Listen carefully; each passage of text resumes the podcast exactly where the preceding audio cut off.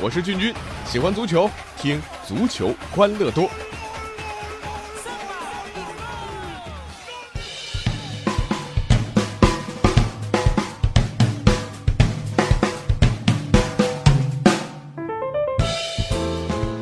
足球欢乐多，我是君君。今天呢，说说这几天啊，呃，足坛特别辣眼睛的事情啊。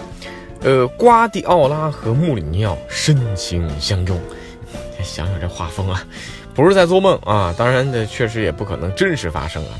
最近呢，在巴塞罗那的格拉西亚大街上啊，当地街头艺术家 TV Boy 啊，再次创作了惊艳的街头涂鸦艺术品。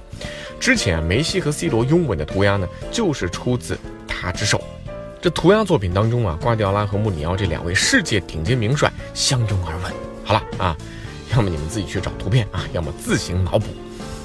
这稍微多说两句啊，虽然这个赛季穆里尼奥导演了曼联啊在伊蒂哈德球场的超级逆转胜利啊，阻碍了曼城夺冠的步伐，但是啊，曼城还是最终夺得冠军，没有悬念，而且拥有绝对统治力。呃，并且在战术上啊，的的确确引领了足坛。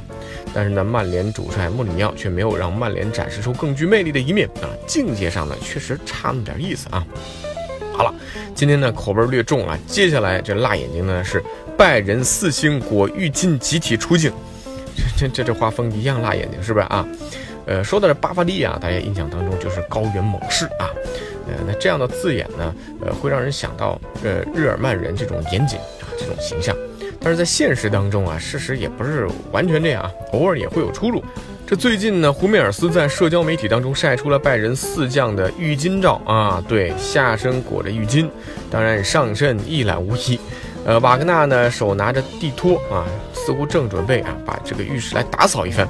呃，胡梅尔斯呢在配文当中写道说：“当绝望的主妇遇见复仇者联盟啊，现在拜仁有点春风得意啊，球员小小放肆一下啊，这也能理解。”那接下来这个辣眼睛啊，有点欺负老实人的味道啊！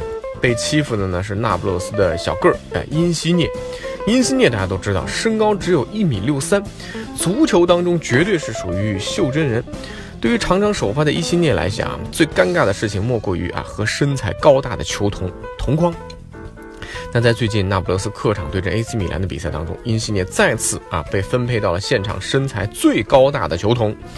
呃，而且很多球迷发现啊，这对于因西涅来讲并不是第一次了啊。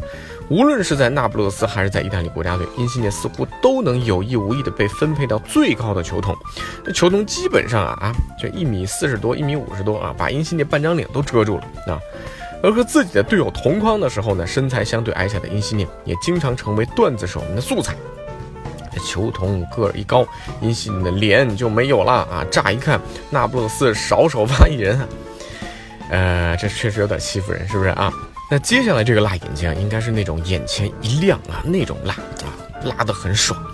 甘肃省榆中县中连川乡中连川小学六年级学生王春啊，是个女孩，四年前开始在校园里接触足球，通过几年训练，现在她不仅足球踢得挺好，而且这颠球技术相当了得啊。呃，今年以来呢，他的个人单次颠球记录不断刷新。四月十七号的时候呢，他单次颠球数量达到了两千五百多个。呃，其实让人挺感动的，确这确实是一块经济相对落后的土地啊。一个女孩可以这么热爱足球，让我们感觉到啊，真的挺幸福的。两千五百个，真的很多职业球员也未必能顺利完成啊。而小孩子们完成了，所以啊，小孩子能做的事儿，大人往往不一定能做呀啊。比如近日，意大利青少年足球赛的一场比赛，A.S 队的十三岁的队长叫尼科洛·弗朗塞斯科蒂，啊，故意将主裁判误判的点球罚丢，赢得了队友、对手，包括裁判的赞美。那这场比赛呢，尼科洛上演了帽子戏法，并且帮助球队六比零轻取对手。那这一幕同样是挺辣眼睛的啊，呃，但是你会依然为这个孩子的大气和格局来鼓掌。说到点球啊，继续说这个点球辣眼睛的事儿。呃，周中凌晨的德甲联赛，美因茨主场二比零战胜了弗莱堡。比赛当中发生了很争议的一幕，在上半场结束之后，主裁判突然查看比赛视频回放，并且呢判罚了一个点球，让已经离场的双方队员啊回到场上来踢这个点球。这个判罚立刻引发争议。要知道，当时弗莱堡球员们都已经返回更衣室了，而裁判不得不通知他们来重新回到球场里面把这个点球踢完。当时啊，不少弗莱堡的教练组成员啊，包括球员都觉得有点难以置信啊。最终呢，呃，德布拉西斯罚进了这个点球，帮助美因茨一比零领先。在踢完这个点球之后啊，呃，温克曼再次吹哨结束了上半场，两队球员再次返回更衣室。这根据录像啊，点球判罚确实没有问题，但我们不禁要想啊，这次中场结束之后再判点球，下次是不是全场比赛结束之后也会判点球？甚至人谁谁夺冠了之后你再来一个点球啊？主裁判会因为 VAR 判罚这个点球的滞后，呃，这么长时间，确实这个会影响啊整个比赛的流畅度。先不说了啊，这负面影响比较大，所以怎么运用好 VAR 依然是一个问题。好，继续说拉眼睛。对于巴萨球迷来讲，拉玛西亚是他们骄傲啊。曾经巴萨的首发是可以十一个人全部来自拉玛西亚的啊，这是什么样的壮观景象？但同样，这周周中的巴萨比赛。巴尔韦德在比赛的首发阵容当中，竟然没有一个是出自拉玛西亚青训营的。在巴萨历史上，上一次发生这种情况还要追溯到十六年前。当然，巴萨这场没有啊这个青训球员首发呢，有客观原因啊。为了备战呃周末的这个国王杯决赛，巴萨呢直接让伊涅斯塔、皮克啊、布斯克斯轮休了。那梅西和罗伯托这两名青训球员中的绝对主力啊，也只是在下半场替补出场。但是呢，从巴萨近年的发展来看，拉玛西亚青训营的确有些青黄不接的味道。那在巴萨一队当中，目前算得上青训脊梁的中生代球员，只有罗贝托这一个人。